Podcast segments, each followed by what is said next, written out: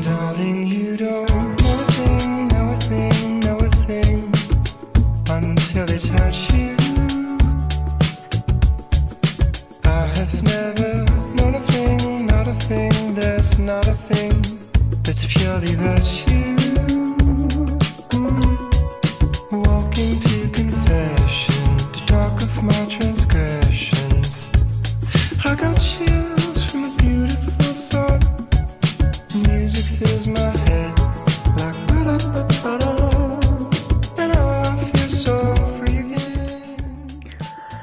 Hello，各位听众，您现在收听的是 FM 幺零六点九路人电台，男孩的复数是 gay。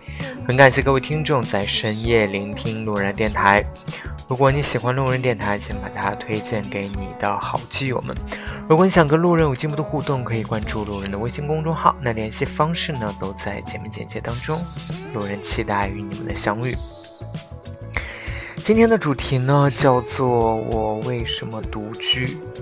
我或者是和我一样在大城市生活的青年们，是主动选择独居独居的吗？其实恐怕不是。但这种现象似乎却越来越常见，而且是全球各地都越来越普遍。那么我为什么独居呢？因为我不得不。我这边有一组数据，就是某几个国家总人口它的这个独居的这个占比数量。占比最高的呢是其实是北欧的一些国家，像芬兰、丹麦、瑞典，基本上都达到了百分之四十的独居。像美国呢有百分之二十八的人口在独居，日本是百分之三十二。那中国的状况呢是百分之十四的人独居。那么说说我自己，为什么独居？就要从分手说起。我其实是一个特别害怕孤独的人，或者说人类这种社会性的动物本质上就不向往独居。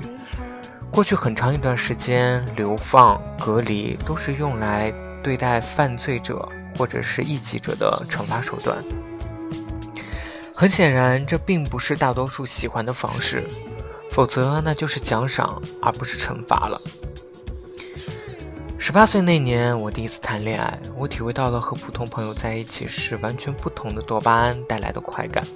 那个时候，我才开始真正懂得什么叫心都融化了的快乐。所以，分手后的生活我是非常不适应的，想和另一个人分享快乐，分担忧愁，但却没有这么一个人。那种有欲望去踏空的感觉，实在是太难受了。既然如此，为什么我不好好守着一段恋情，小心去维护，而偏偏走到分手的这一步呢？我曾经一度认为，全部的原因都在于我不懂如何去爱，不懂如何与亲密关系的人相处。在感情中过于任性，是导致我与恋人分手的最重要原因。但慢慢的，我发现原因远比这复杂很多。我有一个朋友是非常漂亮的北京女孩，在她的婚礼上，我作为伴郎，说了长长的一段祝词，祝福他们找到彼此最爱的人。他们后来还把这段祝词剪到了婚礼的视频中，刻成了光盘，送给每一位朋友。我以为他们会沿着既定的道路一直往下走下去，买房生子，相伴余生。可谁想到，两年后，他们离婚了。其实，在那之前，朋友就已经在一次好友的聚会上跟我们说过这件事。她的工作压力很大，某一天，她向丈夫提议一起做饭。到了超市之后。她想着买点好菜，于是挑了一块进口牛排。她的前夫说：“你老挑这么贵的进口牛排，我们以后吃得起吗？”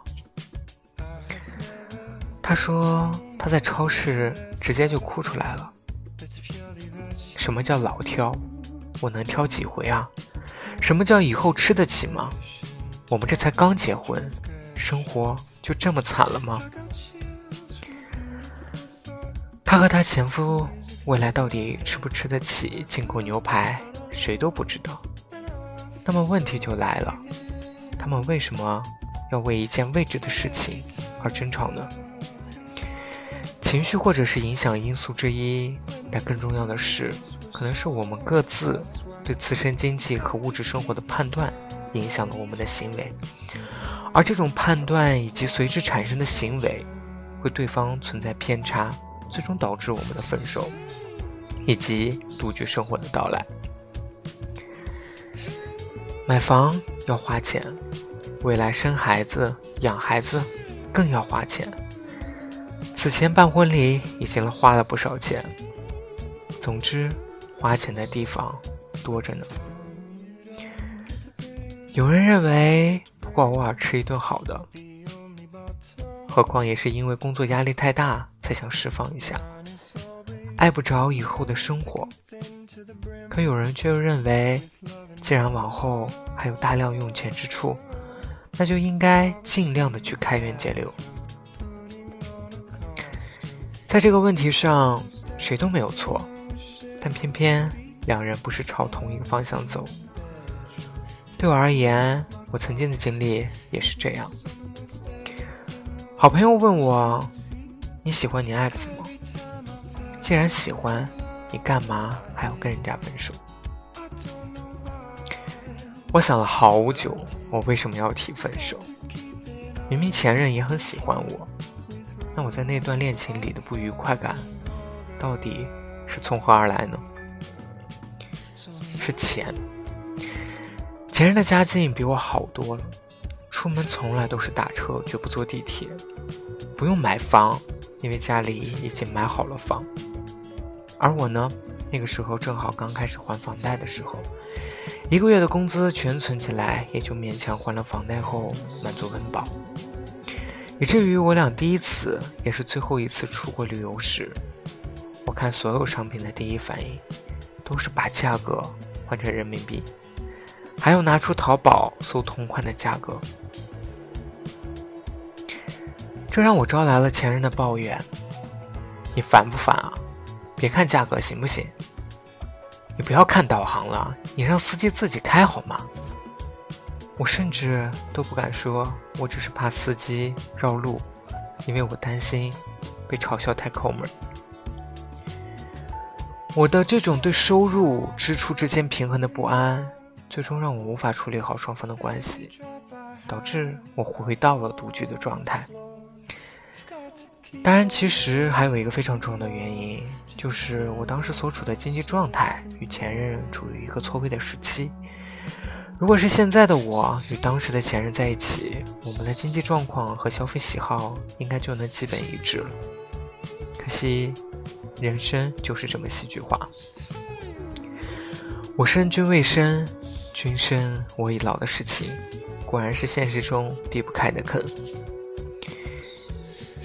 不安的只有我一个吗？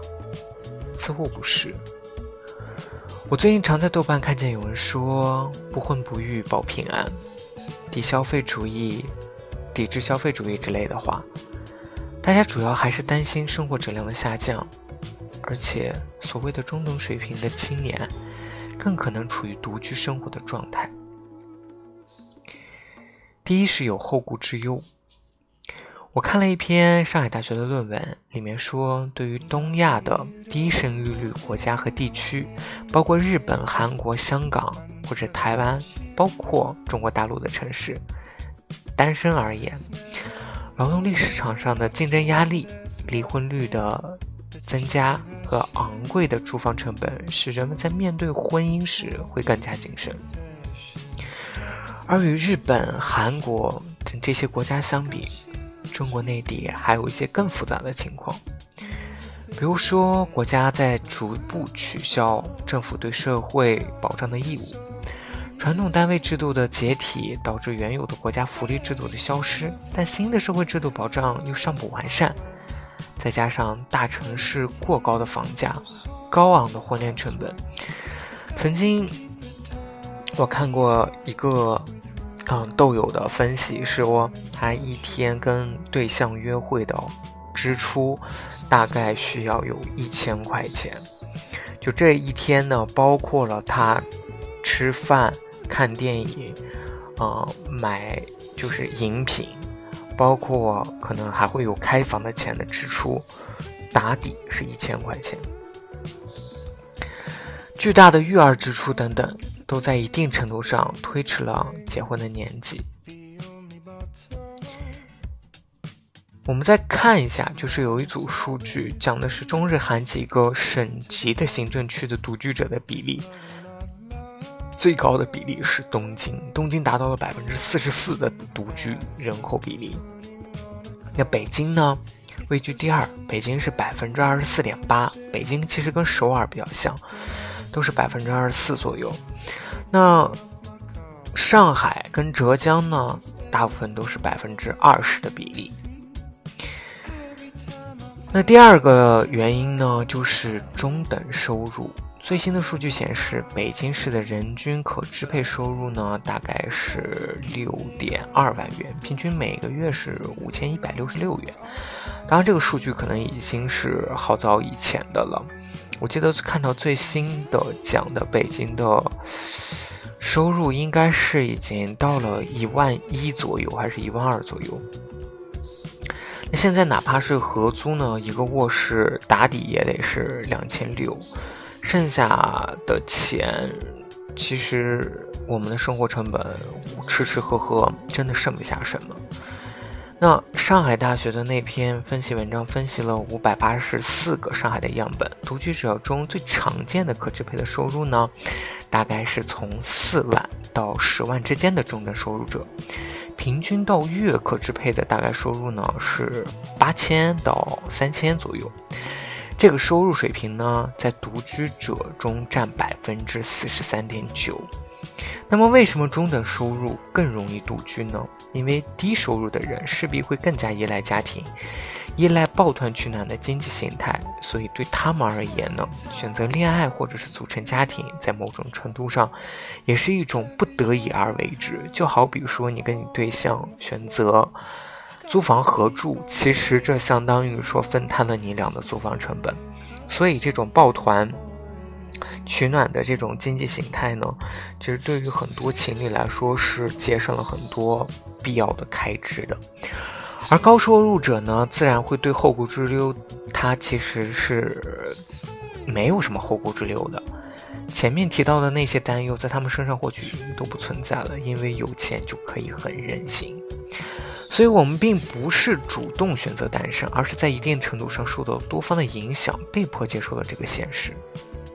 其次呢，我觉得第三点就是自我意识的觉醒，也就是我们现在的年轻人，八零后是，嗯，主要应该说是九零后，或者是零零后，我们会有，我们通过网络的接触，让我们有了更多获取信息的这个渠道，包括我们最近就是经常能够在媒体上看到的所谓的这个。女性力量的崛起，女权主义，那其实都是一种个人自我意识的一种觉醒。所以，我相信有很多的年轻人们都会抱着一种“我为什么要恋爱？我不需要恋爱，我自己一个人也可以活得很好。我为什么要 care 你的感受”的这种心态。其实，包括对于我自己来说，我也会这样。就是我觉得社交是一种很。比较耗精力的事情，就其实我觉得跟你的伴侣去相处也是一种比较耗消 消耗这个这个精力的一个方，就是一种相处方式。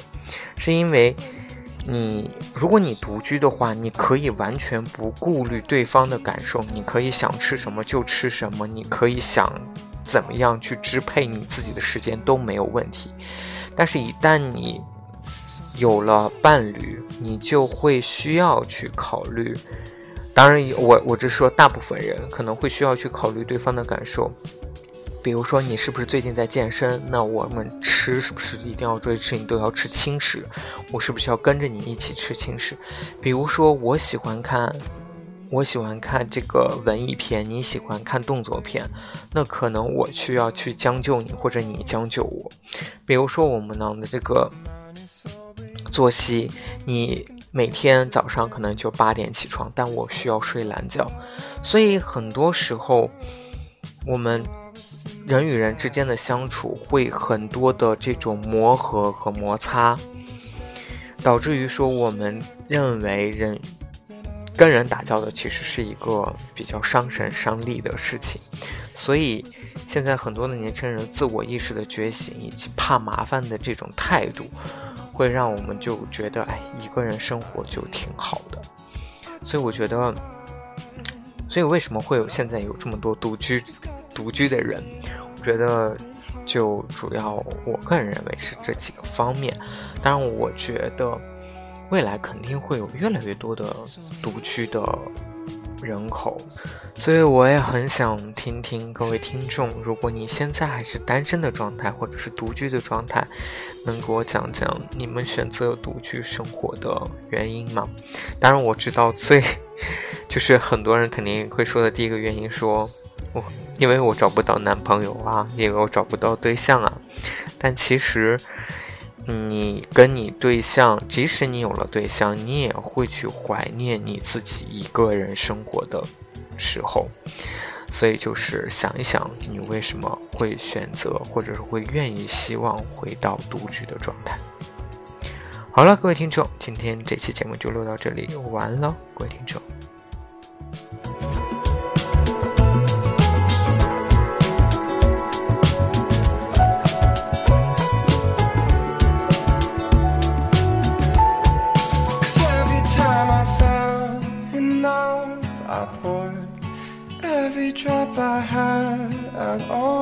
On the floor. You've got to keep on making love just to fill your cup so you can pour.